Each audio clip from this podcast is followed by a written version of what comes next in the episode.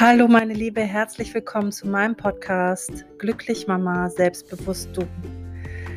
Ich bin Fanja, ich bin Dreifachmama und Coach für Mütter, die wieder selbstbestimmt und entspannter sein wollen in ihrem Mama-Alltag und das ganz im Einklang mit ihrer Familie. Für Mamas, die wieder ihren Weg kraftvoll gehen wollen, die sich selber wieder fühlen sehen und spüren wollen und gleichzeitig aber auch mehr Verbindung mit ihren Kindern und mit ihren Partnern aufbauen möchten. Ich möchte hier meinen Weg zeigen aus ja, tiefen Krisen, aus Erschöpfung, aus Fremdbestimmung hinein in mehr Kraft und Energie für mich, mehr Mitgefühl, mehr Annahme für mich und meine Kinder und meinen Mann, aber auch in eine Selbstverwirklichung, die mit Familie gut zu realisieren ist. Ich freue mich wahnsinnig, dass du hier bist, dass du mir deine Zeit schenkst, deine Aufmerksamkeit schenkst und ich wünsche mir für dich, dass du ganz viele Impulse und Erkenntnisse mitnimmst für deinen Mama-Alltag, für mehr Leichtigkeit und für mehr Frieden in dir. Ganz liebe Grüße und schön, dass du da bist.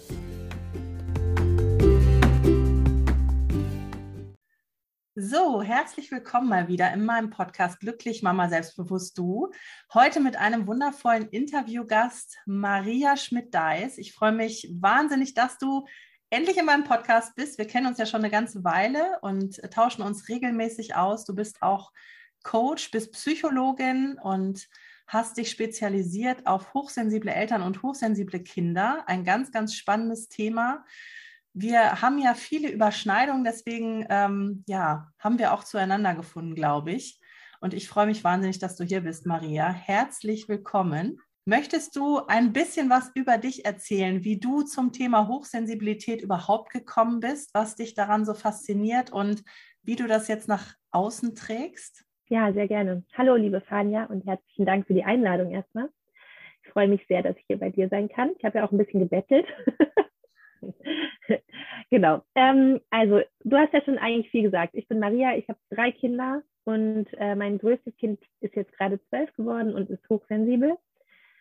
Und erfahren habe ich das eigentlich mit dieser Begrifflichkeit erst, als er so vier war, ungefähr. Mm, es war aber von Anfang an klar, also in dem Moment, wo dieses Kind auf die Welt kam, war für mich klar, das ist nicht so, wie ich erwartet habe, dass Kinder sind. und es hat sich mit jedem Tag bestätigt. Woran hast du das festgemacht? Das finde ich ja interessant. Ähm, also es war, ich hatte so die Vorstellung, ich habe selber drei Geschwister und ich hatte immer die Vorstellung, es wird für mich ziemlich easy werden und Kinder laufen nebenher, vor allem wenn es dann mehrere sind. Und dann kam dieses Kind und all diese Sachen, die ich mir vorgenommen hatte, wie zum Beispiel mit meinen Freundinnen abends picknicken gehen und das Kind schläft in der Trage. Ja. Oder also lauter solche Dinge, ne, die ich irgendwie mir in meinen schönen Hippie-Gedanken so gemacht hatte, ähm, konnten da nicht stattfinden, weil dieses Kind konnte nicht mal schlafen, wenn jemand auf dem Dielenboden gelaufen ist. Okay. Ne? Also es war einfach von Anfang an klar, der, hat, der ist nur eingeschlafen, wenn seine Hand in meinem Gesicht war oder in der meines Mannes. Mhm. Ohne, ohne diese Art von Berührung ging Einschlafen nicht. Der war 14 Monate durchgehend an der Brust und hat alles andere verweigert. Also er hat nicht mal keinen Schnuller, keinen Löffel, keine Flasche, nichts mhm. genommen. Ja. Also viele solche Sachen, die einfach, die ich so nicht erwartet habe, sage ich jetzt mal. Und es ging dann auch so weiter im Kindergarten oder vorher war er schon so drei Tage in einer Spielgruppe äh, mit mhm. zweieinhalb und da war es auch so, dass der Kontakt mit anderen Kindern einfach super, ähm, ich würde jetzt nicht sagen schwierig war, aber anders als Kinder normalerweise miteinander umgehen. Er hat zum mhm. Beispiel sehr stark geliebt, hat alle Kinder sehr viel umarmt und geküsst, auch wenn die Kinder es nicht wollten, hat aber auch gleichzeitig die Kinder sehr stark abgestoßen, okay. wenn, wenn es für ihn über seine Grenzen ging. Also er hat dann auch schnell gehauen und geschubst und ähm, das sind ja so Sachen, die dann vor allem bei den Erwachsenen Schwierigkeiten erzeugen, weniger bei den Kindern. Die regeln es meistens ganz gut, aber die Erwachsenen sind damit meistens nicht so einverstanden. Mhm. Ähm, und somit kam dann einfach für mich viele äh, soziale Prozesse zustande, die ich mir so nicht gewünscht hätte. Mhm. Ähm, aber im Nachhinein natürlich natürlich sehr äh, lehrreich und hilfreich waren für mich und meine Entwicklung. Aber ja. genau, also um deine Frage zu beantworten, es war von Anfang an klar, dieses Kind ist irgendwie ein bisschen anders als sag ich mal, der Durchschnitt der Kinder. Mhm. Und vor allem, als dann sein Bruder auf die Welt kam, da war er drei, ähm, wurde natürlich der Vergleich noch viel stärker. Mhm. Weil der war ein extrem entspanntes Kind, war, der war quasi so ein Kind, wo ich dachte, aha, so hatte ich mir irgendwie vorgestellt, dass es mit Babys und Kleinkindern und so ist, ne? Mhm. Ähm, ohne das zu werten, aber einfach äh, der Vergleich wurde stärker und wir haben uns dann auch auf die Suche begeben, einfach äh, zu schauen, geht es dem Kind gut, ist alles in Ordnung. Äh, haben da verschiedene Adressen angelaufen, bis wir eben irgendwann dieser Begriff Hochsensibilität fiel, wie bei den meisten. Er kam irgendwie so aus dem Nichts. Irgendjemand hat es erwähnt. Ich glaube, in dem Fall war das meine Mutter. Ja. Ähm, oder ja. Und dann ist so der Groschen gefallen. Ne? So irgendwie, mhm. Man findet sich dann einfach dazu 100 Prozent wieder. Denkt, ja, oh, oh, der kennt oder diejenige kennt mein Kind. Mhm. Dann sind wir in eine Beratungsstelle gegangen und die hat dann auch quasi unser Kind beschrieben, ohne den jemals gesehen zu haben und wusste einfach, was Sache ist. Und da hat die Reise eigentlich erst angefangen, diese Hochsensibilitätsreise. Da hatte ich schon angefangen, Psychologie zu studieren und ähm, konnte das dann quasi parallel machen, was super war. Also sowohl die Erfahrung machen äh, mit dieser mhm. ganzen hochsensiblen Welt, mein Mann ist auch hochsensibel, ähm, mhm. wurde dann ziemlich schnell klar. Und meine eigene Hochsensibilität habe ich erst viel später, können wir nachher noch drüber reden. Natürlich, ja. Entdeckt. Das ähm, kenne ich. Genau. Aber so startete quasi die Reise in die Welt der Hochsensibilität. Mhm. Super genau. interessant. Genau. Sag mal, ähm, was, was mich auch interessiert, ähm, im Studium selber, im Psychologiestudium, ist das Thema? Jein. Also es gibt die Möglichkeit, sich damit zu beschäftigen, mhm. wenn man es gezielt möchte. Es ist mhm. nicht im regulären Lehrplan enthalten, mhm. aber es gibt zum Beispiel inzwischen wirklich äh, ja einige Forschung dazu und dadurch eben auch die Möglichkeit, sich in der Bachelorarbeit damit auseinanderzusetzen oder eben die Arbeiten von anderen zu bekommen. Also mehr auf dem, auf dem Gebiet der Forschung. Ah, okay. Ja, im, im Lehrplan ist es so gut, also zumindest, ich meine, mein mhm. Studium ist ein paar Jahre her, aber bis dato war es mhm. nicht so. Mhm. Vielleicht hat sich das jetzt geändert, das weiß ich nicht, aber weil es ja doch immer mehr kommt auch und mehr Forschung dazu ja, das gibt. Stimmt, ja. Ähm, aber in meiner Zeit musste ich mir die Sachen dann selber suchen, habe dann eben auch selber an Studien mitgemacht und mir die mhm. Arbeiten von anderen zukommen lassen und so weiter. Ah ja, okay. Um da in das Thema Im Medizinstudium ist es nämlich auch überhaupt gar kein Thema. Also auch nicht im ähm, Psychiatrie-Teil ähm, gar nicht. Genau. Ja, es hängt vielleicht auch damit zusammen, dass es nun mal keine Diagnose ist. Mhm. Also vor allem, was das Medizinstudium betrifft, in der Psychologie dürfte das jetzt inzwischen schon langsam ankommen, finde ich, sowohl auch als in der Pädagogik, da ist es ja, ja auch kein Thema leider. Ja. Nach wie vor. Und da gehört es schon hin, mhm. ja. Mhm. Ja, absolut, total sinnvoll. Also auch wirklich wichtig, dass wir das nach außen tragen, dass wir das Thema einfach nochmal publiker machen und bekannter machen und ähm, auch den Frauen, die vielleicht ja gerade in dem Stadium sind, wie du es warst am Anfang, ne, wo man natürlich wahrscheinlich auch voller Selbstzweifel steckt ähm, mit dem Kind, was nicht gut zurechtkommt mit den äh, anderen Kindern im Kindergarten oder was einfach von den Emotionen her ganz anders reagiert als das andere Kind jetzt zum Beispiel, ne? kann ich mir vorstellen, dass man sich auch Gedanken macht über sich als Mama, oder? Absolut. Habe ich gestern im Coaching wieder gehabt. Wir haben eine Familie, die, die waren jetzt eine Weile bei mir. Wir haben gestern das Coaching abgeschlossen und es ist immer noch die große Frage, wie wie können wir überhaupt nach außen ein bestimmtes Bild aufrechterhalten? Was, mhm. was ja völliger Nonsens ist, ja, weil Familien an sich sind ja einfach immer richtig in ihrer Form. Also die ja. Eltern machen alles dafür, dass es ihrem Kind gut geht. Mhm. Und die haben ein ganz wundervolles Kind. Und allein die Tatsache, dass dieses Kind eben nicht in das von uns erschaffene System passt, mhm. wie Kinder zu sein haben, wie Kinder sich in der Schule zu verhalten haben, wie Kinder sich in einem sozialen Kontext zu verhalten haben, um einfach zu funktionieren, ähm, macht eben, dass diese Kinder komplett durchs Raster fallen und dadurch aber auch nicht die Möglichkeit haben, sich selbst zu entwickeln. Mhm. Und dann, so wie wir als Erwachsene damit anfangen dürfen. Mhm. Und viel schöner wäre es doch, und das ist ja auch so ein bisschen meine Vision und meine Mission, ähm, die Kinder so zu begleiten, dass sie sich schon als Kinder mhm. so entwickeln dürfen, ähm, also im, Wort, im Wortsinne von sich entwickeln, also wirklich mhm. das quasi zu werden, was sie eben sind. Ganz mhm. großartige Persönlichkeiten mit wundervollen Gaben, die sie mitbringen. Und alle diese Herausforderungen, die damit zusammenhängen, wie die Gefühlsausbrüche und die Unfähigkeit zu kommunizieren und mhm. diese, der schwierige Selbstwert und alles, was so damit zusammenhängt, ähm, da wirklich getragen und begleitet zu werden, dass sie eben nicht erstmal sich heile machen müssen, wenn sie erwachsen sind, sondern, sondern vielleicht schon so ein bisschen heil ankommen und dann mhm. äh, andere Voraussetzungen haben, es auch in die Welt zu tragen. Ja, ja. Das ist eine wunderbare Vision und das ist ja auch das, was ich mit meiner Arbeit verfolge, die Frauen und die Mamas so zu stärken, auch auf ihrem eigenen Weg, dass sie auch in der Lage dazu sind. Ne? Ja. Weil das ist eben auch meine Erfahrung. Ähm, wir haben häufig die Ressource nicht im Alltagsgeschehen, der meist auch total stressig ist und den wir uns ja häufig auch sehr zupacken, weil wir funktionieren ja auch häufig ganz gut, wir Mütter. Ja, absolut. Dass wir dann, dass uns dann die Ressource fehlt häufig, ne? Also dieses, diese Geduld, dieses Mitgefühl, diese Empathie in dem Moment, ja, mit den Kindern wirklich in Verbindung zu sein, sie da zu lassen, so zu lassen, wie sie sind, ihre Gefühle einfach zu begleiten, nicht zu bewerten, nicht selber auszurasten, nicht selber in seinen eigenen Gefühlen natürlich, gerade wenn man auch hochsensibel ist, ist ja auch eine brisante Mischung, auch Absolut. irgendwie zu eskalieren, sage ich mal.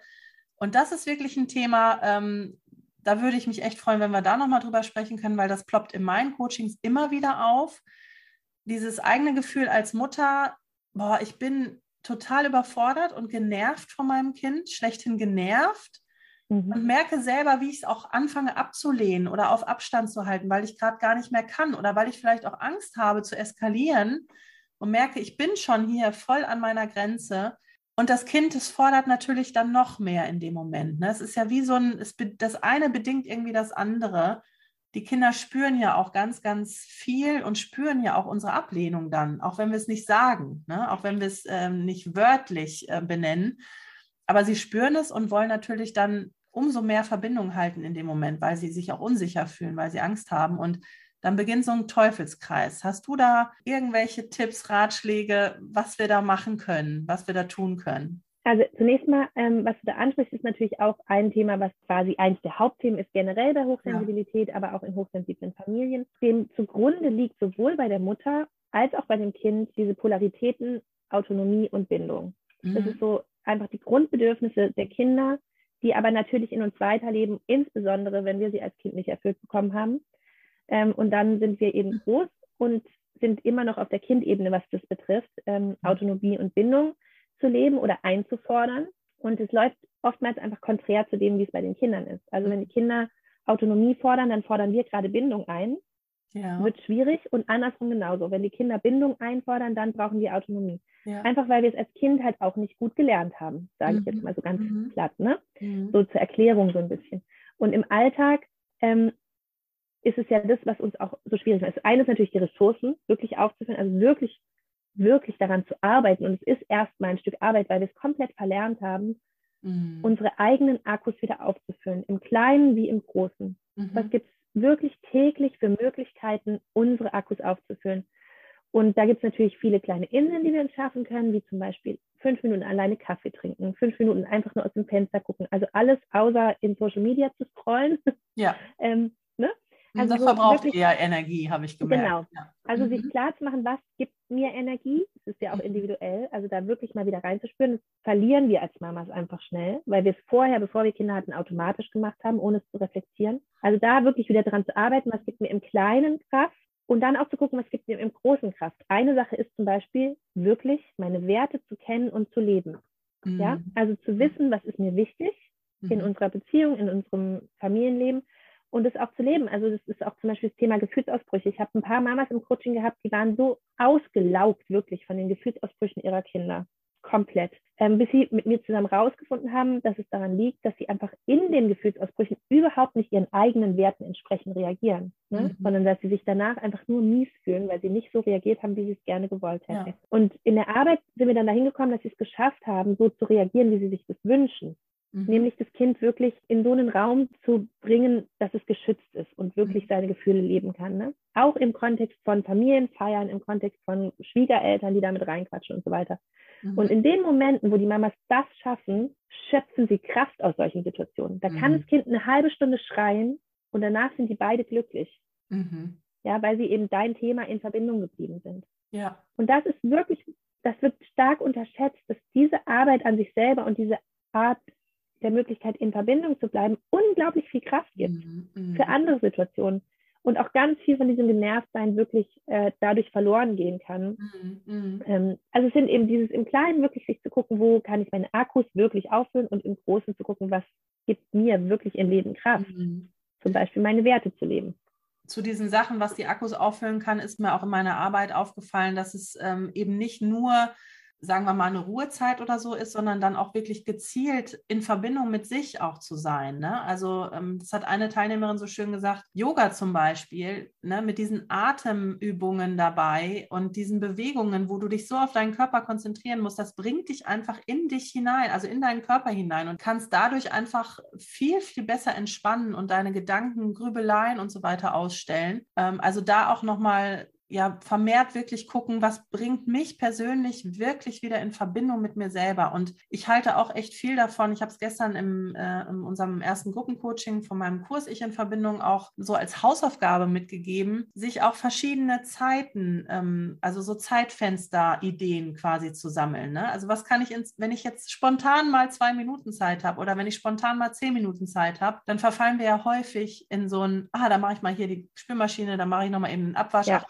ich schon mal, irgendwie muss ich nochmal Staub wischen. Aber wenn wir so eine Liste da hängen haben und uns immer wieder darauf besinnen, so nein, wir haben jetzt kurz Pause, wir machen jetzt erstmal eine Sache für uns, dann können wir meinetwegen nochmal an die Spülmaschine gehen. Ich finde, das, das ist auch unheimlich wertschätzend für uns selber. Das gibt uns ja jedes Mal so ein Signal, ah, du bist gerade mehr wert als der Abwasch. Absolut. Mhm.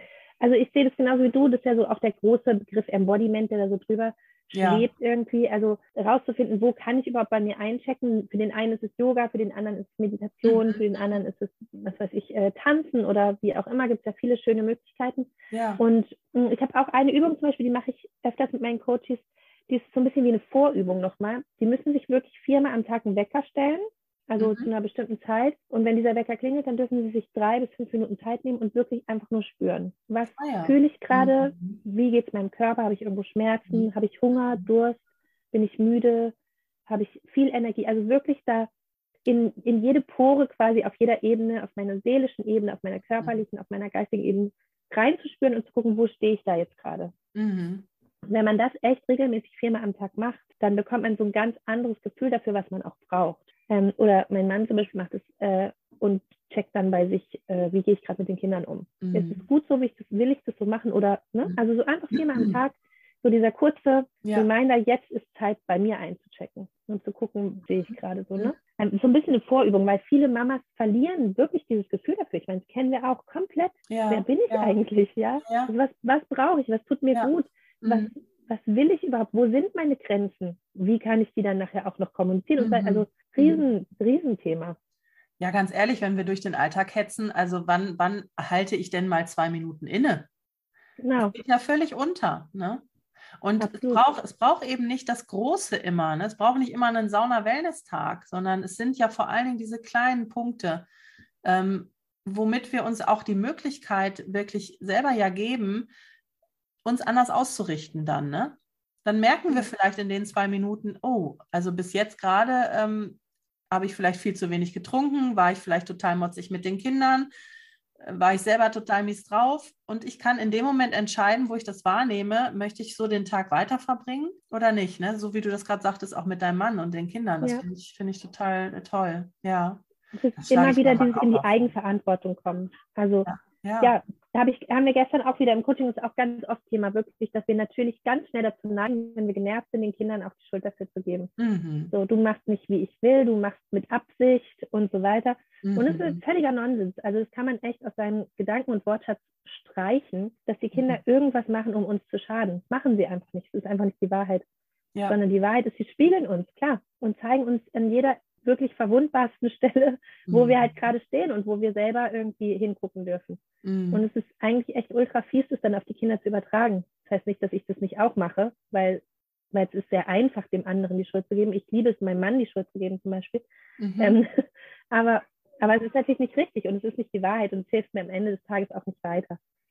Es hilft mir eben nicht, ne? Das ist auch ja. ganz wichtig. Und ähm, ich glaube auch für so eine Situation, wo ähm, wir wir eben diese Ressourcen brauchen oder wo wir Kinder einfach auch dann begleiten wollen, ist es auch ganz wichtig zu verstehen, was geht in den Kindern vor in dem Moment. Ne? Wenn die diese Gefühlsausbrüche haben und wenn die anfangen uns zu hauen und ausrasten und so überhaupt nicht, nicht das machen, was wir wollen. Was geht denn in so einem Kind vor, Maria? Was ist denn da im Gehirn los? Ähm, also es natürlich sind die zwei Sachen. Also das eine ist, dass das hochsensible Gehirn ja wirklich anders tickt. Mhm. Ähm, aber in dem Sinne, dass einfach, ich, ich breche das jetzt mal total runter, ähm, die Reizweiterleitung extrem sensibilisiert ist. Sprich, mhm. es werden viel mehr Reize aufgenommen als bei normal sensiblen Menschen und die müssen alle verarbeitet werden.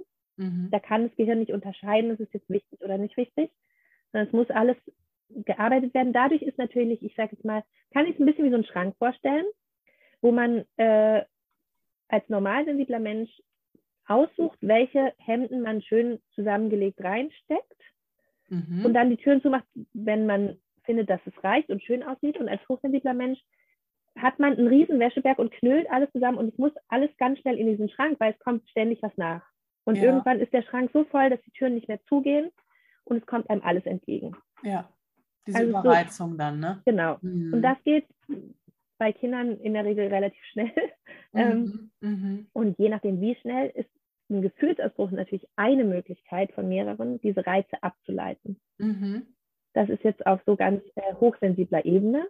Mhm. Ähm, generell bei Kindern auch nicht hochsensible Kinder haben Gefühlsausbrüche und es ist bei allen Kindern so, dass dem immer unerfüllte Bedürfnisse zugrunde liegen. Die Art und Weise, das zu äußern, hat verschiedene Gründe auch. Also warum Kinder hauen, hat einfach verschiedene Gründe. Da muss man echt ins Detail gehen und sich die Familie auch ein bisschen genauer angucken und mhm, mhm. was das Kind schon gelernt hat und so weiter und so fort. Und gerade hochsensible Kinder haben oft einfach einen längeren, eine längere Entwicklungsphase der Emotionsregulation einfach durch diese starke Überreizung und durch diese extreme Arbeit des Gehirns, was einfach viel mehr leistet im Endeffekt, brauchen manche Prozesse deutlich länger mhm, mh. als bei anderen Kindern. Du sagtest gerade, ähm, die Reize, die alle so aufgenommen werden, die müssen ja auch irgendwie alle verarbeitet werden. Wie machen Kinder das? Also wie, wie verarbeiten die Reize? Ich weiß jetzt zum Beispiel, bei meiner Tochter, da fällt mir immer wieder auf, die will halt alles wissen. Also die nimmt was auf und dann will die alles davon wissen. Die geht dann richtig in die Tiefe, die will verstehen, die will, also dann denke ich mir manchmal, boah, wir haben da gar keine Zeit für. Ich kann dir noch nicht jeden, jeden Sermon hier erklären, aber ich merke, dass das Bedürfnis einfach so, so, so hoch ist. Und die erinnert sich ja auch an Sachen, die sind schon vier Monate her und ich mhm. muss erstmal überhaupt graben, was sie meint oder auch im Alltag, was sie sieht. Ich sehe das ja dann nicht, auch wenn ich selber hochsensibel bin, aber das ist nochmal eine Nummer äh, nochmal stärker. Ne? Also wie, wie, wie verarbeiten Kinder das so? Auf welche Art und Weise? Die Gefühlsausbrüche hatten wir jetzt schon, ne? wenn es mhm. vor allen Dingen eine sehr, sehr ähm, starke Überreizung ist oder sehr viele Reize. Genau, also es gibt ja verschiedene Arten auch von Hochsensibilität und eine zum Beispiel ist emotionale Hochsensibilität. Das sind dann oft Kinder, die auch sehr gefühlt stark reagieren und ja. eben in so einen Gefühlsausbruch auch, auch reinfallen und sich so sehr verlieren auch dabei. Andere Art der Hochsensibilität ist zum Beispiel die kognitive Hochsensibilität und das beschreibt deine Tochter, glaube ich, ganz gut, mhm. ähm, die einfach die Dinge unglaublich tief verarbeiten müssen und die Sachen wirklich in der Tiefe verstehen müssen, um es auch wieder loslassen zu können. Mhm. Ne? Also sonst bleibt mhm. es einfach in dieser Gedankenschleife hängen. Es muss also wirklich in der Tiefe verstanden werden und dann, und das ist schon anstrengend, mhm. aber also auf eine andere Art und Weise natürlich ja. als äh, jetzt Gefühlsausbrüche. Es gibt noch ein paar andere Arten von Hochsensibilität, aber um deine Frage zu beantworten, gibt es natürlich auch die Art Zurückzuges zum Beispiel. Also gibt mhm. Ziehen sich ganz stark zurück in die Ruhe. Was wir ja ganz gerne machen, ist denen dann irgendwie was mhm. zur Verfügung stellen, wie Hörspiele oder so. Hilft dem einen oder anderen Kind auch, dem einen oder anderen aber auch nicht. Mhm. Also mein Sohn zum Beispiel ist eher so, wenn er sich beruhigt durch Medien, dann kann es auch ein Bumerang sein, weil er das nämlich auch nicht verarbeitet bekommt und dann ähm, daraus das nächste, die nächste Überforderung entsteht. Muss aber nicht so sein. Also es gibt wirklich auch einige hochsensible Kinder, die können sich da sehr, sehr gut ableiten. Bewegung ist natürlich was, was vielen Kindern unglaublich hilft. Stimmt, ja. Wasser also es gibt hochsensible Kinder, die hassen Wasser und es gibt welche, die lieben Wasser. Mhm. Ähm, das ist zum Beispiel bei meinem Sohn so, der, also Badewanne, Dusche, im Schwimmen gehen, das sind Sachen, die ihn unglaublich äh, runterbringen und beruhigen und in die Natur gehen immer. Also das ist ja mein absolutes, mhm. äh, empfehle ich jedem, in die Natur zu gehen, weil die mhm. Natur einfach ausgeglichen ist. In der Natur ist alles ausgeglichen und alleine schon die Arbeit über die Spiegelneuronen, sage ich jetzt mal, macht, ja. dass die Natur uns auch ausgleicht mhm. und auch die Kinder ausgleicht. Das ist irgendwie, so finde ich, das Mittel der Wahl, immer egal wo und überall. Musik ist eine Möglichkeit für hochsensible mhm. Kinder, sich wirklich auch ein Instrument zu spielen. Ist eine ganz, ganz tolle Möglichkeit. Reize ja. abzuleiten, weil es gleichzeitig auch noch die Selbstwirksamkeit stärkt. Das ist was ganz Großartiges natürlich. Ich sehe da meine Tochter auch auf jeden Fall drin. Ne? Also die malt halt zum Beispiel auch ganz, ganz Malen, genau. Mandalas ist was Genau, die äh, ist sehr kreativ, die bastelt dann auch zig Sachen und denkt sich irgendwelche Sachen aus, ja. macht Shows, ne? Also Mhm. Ist ganz groß Tanzshow und Zirkusshow und Zaubershows. Ja, das stimmt schon. Und Bewegung in der Natur auf jeden Fall. Bewegung, Bewegung, Bewegung nicht umsonst, ne? wenn die Kinder so äh, drüber sind, ähm, dann gehe ich immer Kinderlüften. Ne? Genau. Wenn wir dann rausgehen, dann, dann äh, geht es allen irgendwie besser. Ne? Das stimmt. Ja. Sehr, sehr interessant. Das äh, hat auf jeden Fall schon mal geholfen. Also ich glaube auch ganz, ganz viele Impulse, ähm, auch für die Mamas, ne? mit, mit diesen Situationen umzugehen, für sich selber auf der einen Seite mehr zu sorgen und natürlich einfach das Kind da mehr lesen zu können oder verstehen zu können und eben nicht solche Sachen persönlich nehmen zu müssen ähm, oder irgendwie als Provokation Provokation sehen zu müssen. Ne? Das sehe ich eben ganz, ganz häufig. Und das bringt uns ja aus diesem Teufelskreis überhaupt nicht raus. Ganz nee, im, Gegenteil. Fall, Im ja? Gegenteil. Ja, mhm. und es ist schon, also das ist sowas, was wir in meinem Coaching zum Beispiel auch ganz zu Anfang ganz oft machen, sind zwei Sachen. Das erste, zu akzeptieren, dass das Kind ist, wie es ist. Ja. Also diese, auch die mhm. Hochsensibilität wirklich als Wesensmerkmal zu akzeptieren und einfach zu verstehen und da wirklich in die Akzeptanz zu gehen, dass es nichts ist, was wir verändern können. Mhm. Wir können das nicht. Wir werden unser Kind nicht verändern. Da können wir Kopfstand machen, ne? Mhm. Aber wir können es gut begleiten und wir ja. können ihm auch ein paar Sachen an die Hand geben, wie es besser durchs Leben kommt. Aber eben dieses, diese Grundannahme, man könnte da irgendwas anders machen, kann man einfach von Anfang an schon mal streichen. Das ist so das eine. Und das andere ist eben genau das, was du gerade gesagt hast, wirklich sich sicher zu sein, dass hinter jedem destruktiven Verhalten immer eine Not steckt. Mhm. Keine Absicht, sondern immer eine Not. Ja. Und wenn wir die sehen können, dann können wir natürlich ganz anders mit den Situationen umgehen. Und dann müssen wir es noch nicht mal verstehen, wo die Not jetzt herkommt. Das können wir dann auch im Nachhinein noch machen. Aber die, die Grundhaltung zu wissen, da steckt eine Not dahinter, mhm. reicht oft schon, die Dinge irgendwie anders zu handhaben. Ja, und auch bei uns steckt eine Not dahinter, wenn wir destruktiv handeln. Ne? Das, In jedem das Fall. Das finde ich immer so wichtig, einfach uns selbst da immer, immer, immer mit im Blick zu haben. Denn wir sind ja die stärksten Vorbilder auch für unsere Kinder. Und wenn wir da bei uns auch erstmal anfangen können, dann können wir A, solche Situationen natürlich geduldiger, mitfühlender begleiten, haben dann einfach mehr Ressourcen, mehr Kraft in uns und gleichzeitig sind wir einfach in der Lage, äh, uns auch mitzuentwickeln. Denn ich finde, hochsensible Kinder sind ja so wahnsinnige Lehrer. Also wie du gerade schon mal sagtest, die, die zeigen uns halt so extrem den Spiegel, weil sie uns ja auch so fühlen können ne? und so, so ja. klar sehen können. Was Stärkeres gibt es, glaube ich, gar nicht. Ne? Also, ja, ich würde es sogar noch stärker sagen. Wenn du mhm. sagst, wir können uns mitentwickeln, ich würde sagen, Kinder entwickeln sich mit uns mit. Also mhm. alles, nur mhm. alles, was wir bei uns entwickeln, was wir bei uns verändern, wird sich auch bei den Kindern verändern. Ja, ja. Also wenn wir Fehler machen, ist das eigentlich das größte Geschenk an unsere Kinder, wenn wir dann was verändern. Ne? Ja. Weil das das ist, was unsere Kinder auch lernen können. So, das, also das ist, glaube ich, wirklich auch das größte Geschenk hochsensibler Kinder, dass sie uns diese Möglichkeit schenken, dass wir uns einfach so unfassbar entwickeln und verändern können, wenn wir da halt hinschauen und ein bisschen die Dankbarkeit auch dafür entwickeln können. Das mhm. ist, ja, also dass sie einfach, wie du sagst, die krassesten Lehrer halt ever sind. Ja, so. ja. Ähm, und ich kann da gleich noch kurz meinem Gruppencoaching sagen. Absolut, super gerne. Passt, ja weil da eben mein Ansatz auch ist generell in meinen Coachings, aber jetzt bei diesem methodischen Gruppencoaching immer über die Eltern zu gehen. Mhm. Also vom Kind zu den Eltern, von den Eltern zum Kind. Und Leute kommen natürlich zu mir, weil sie sagen, bei meinem Kind ist dieses und jenes und wie kann mhm. ich ihm helfen? Aber wir kommen so schnell immer auf die Eltern und schauen dann eben in diesem methodischen Gruppencoaching wirklich auch ganz viel auf eigene Ressourcen, innere Kindarbeit. Also ich mag diesen Begriff nicht so gerne, aber er beschreibt einfach sehr viel. Mhm. Also wirklich zu gucken, was sind Muster und Glaubenssätze, wo habe ich Verletzungen, die ich auf mein Kind übertrage, warum reagiere ich als Mama in dieser Situation so, obwohl ich das gar nicht möchte und zwar immer wieder und immer wieder und ich weiß, dass ich es nicht möchte und mache es trotzdem. Wie kann ich das ändern? Also diese ganzen Dinge, weil ich eben davon überzeugt bin, wenn wir uns ändern, dann haben die Kinder überhaupt erst die Chance, mhm. sich zu entwickeln mhm. und zu wachsen daran. Und da gibt es also wir behandeln all diese Themen, die Hochsensibilität äh, mit sich bringt und vor allem die Herausforderungen natürlich, Gefühlsausbrüche, Selbstwertproblematik, Sicherheit, mhm. Übergänge und Grenzen, super mhm. schwieriges. Thema. Aber eben immer in der Reflexion äh, auf uns als Eltern auch. Worum es auch geht, ist wirklich der Austausch, darüber zu sprechen. Mhm. Weil dieses Thema bei vielen Eltern so schambehaftet ist. Mein Kind funktioniert nicht so wie die normalen Kinder, in Anführungsstrichen, mhm. in großen Anführungsstrichen. Und das ist wirklich super schade, weil jedes vierte, fünfte Kind ist hochsensibel. Also in der normalen Schulklasse sind vier, fünf Kinder hochsensibel. Ja. Die wissen gar nichts voneinander, die Eltern, weil sie nicht darüber sprechen. Ja. Sie vernetzen sich null, weil sie so Angst haben, sie könnten irgendwie dafür bewertet werden.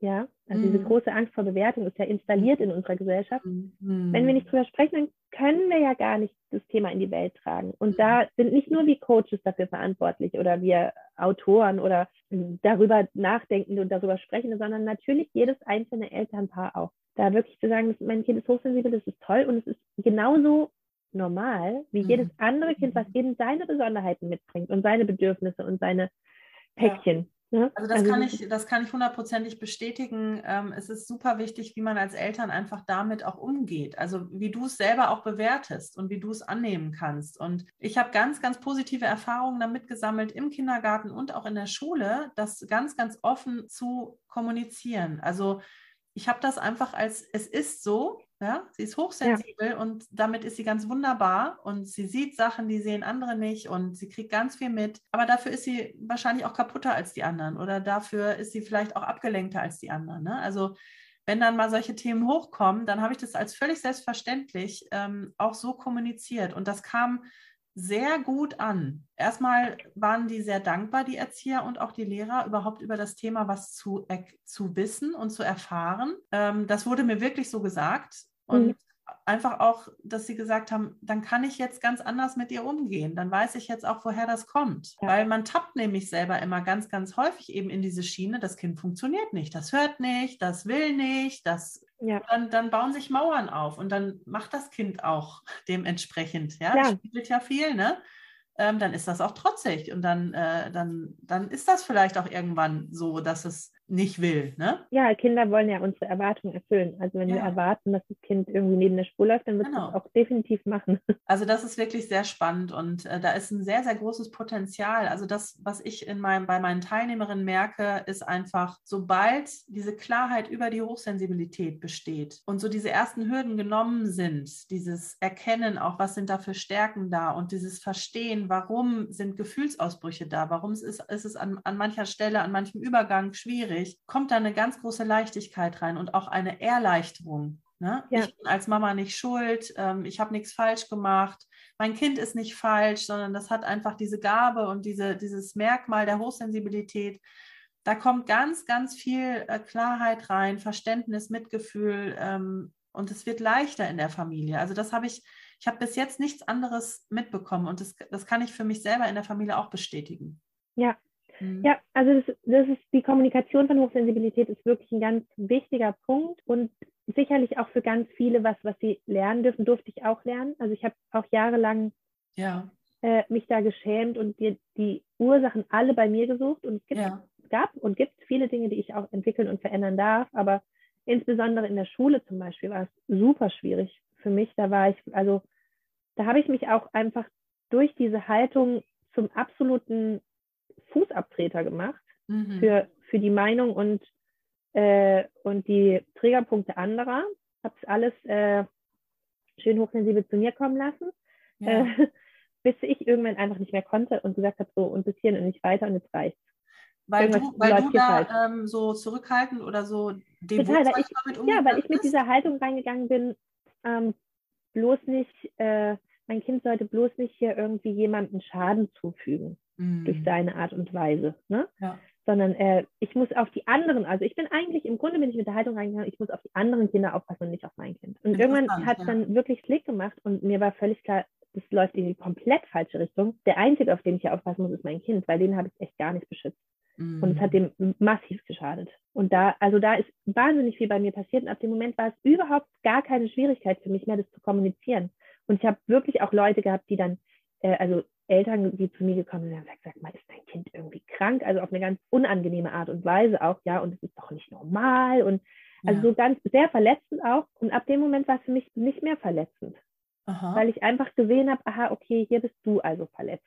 so, mhm. ne? Also ich konnte dann einen mhm. ganz anderen Abstand auch schaffen, dadurch, dass mhm. ich entschieden habe, ich mache das jetzt anders, ich sehe das jetzt anders und vor allem stelle ich mein Kind in den Fokus. Ich bin der. Anwalt und die Lobby und alles meines Kindes. So ist es nun mal. Der hat einfach nur mich. und sein Papa. Und da hat sich viel verändert, auch in der Außenwelt, also natürlich auch auf den Reaktionen. Es kamen bei weitem nicht mehr so schmerzhafte Reaktionen, weil die Leute einfach wussten, woran sie bei mir sind. Genau, das meine ich nämlich. Ne? Also es kommt so drauf an, wie du damit umgehen kannst. Und deswegen ist es wirklich wichtig, sich dann auch mit dem Thema zu beschäftigen und vor allen Dingen so diese Stärken sich auch bewusst zu machen ja. und diese Vorteile auch dabei, ne? dass, dass es einfach wirklich entspannter werden kann im Familienleben damit und dass es ganz wunderbare Kinder sind. Ne? Also ganz, ganz wunderbar. Ja. So, so wie alle Kinder. Aber ja. die natürlich viele Geschenke mitbringen, die wir oft gar nicht sehen im Alltag, ja, aber ja. die wirklich für uns als Erwachsenen großen Profit mit sich bringen. Einfach, ja, ne? ja. Das ist, ist schon so. Und man muss ja wirklich einfach auch sagen, diese ganzen Systeme, die es gibt, ja, die, die sind ja auch entstanden aus Angst, aus Ängsten heraus, ne? dass irgendwer irgendwie aus der Reihe tanzt, dass nicht alle den gleichen Weg gehen, ne? dass irgendwer irgendwie, dass man sich schlecht fühlen könnte, wenn einer da raussticht und so. Also das,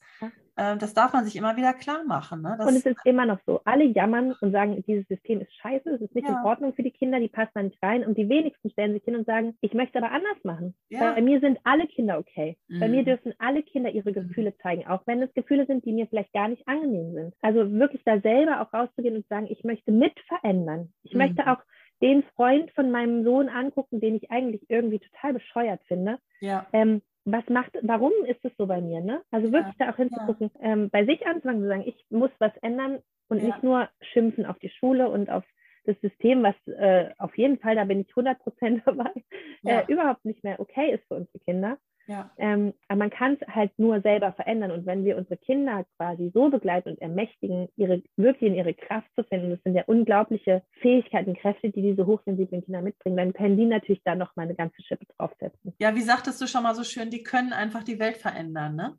100 Prozent. Ich bin davon überzeugt. Ja, ja. Bin, ich, bin, ich, auch voll deiner Meinung. Musste ich äh, innerlich klatschen, als ich das gehört habe von dir, diesen Satz in deinem letzten Live. Maria, wenn man jetzt das Gefühl hat, boah, die kann mir, glaube ich, echt helfen. Ich möchte mehr wissen über dich, ich möchte mehr wissen über deine Arbeit, über dein Gruppenprogramm auch. Das startet jetzt am 15. Mai. Ganz genau. Das erste Mal und dann darf man, kann man aber monatlich äh, reinrutschen. Ne? Genau, es ist so konzipiert, dass man da monatlich dazustoßen kann. Ähm, ja. Man findet mich entweder auf Instagram, mhm. maria.schmidt.deis ähm, oder wahrscheinlich auch unter Elterncoaching hochsensibel möglicherweise. Mhm und ebenso eben über meine Website elterncoaching-hochsensibel.de. Ja, super. Also da werde ich die Links auch hier in die Shownotes setzen für die, die Interesse, Interesse haben. Ich kann es nur empfehlen und ich freue mich wahnsinnig, dass du hier gewesen bist. Das war eine Riesenbereicherung für den Podcast. Du hast ganz, ganz viele Impulse heute gegeben, ganz viele wertvolle Impulse äh, für diese brenzligen Situationen einfach gerüstet zu sein. Vielen, vielen Dank, dass du da warst, Maria. Danke dir für die Einladung. Ich spreche sehr, sehr gerne mit dir. Sehr schön. danke, Dankeschön. Auch. Dann danke ich euch allen, äh, die zugehört haben, die uns Aufmerksamkeit geschenkt haben. Wir freuen uns natürlich über eine Bewertung oder einen Kommentar hier zum Podcast und wir wünschen euch noch einen wundervollen Tag. Bis bald.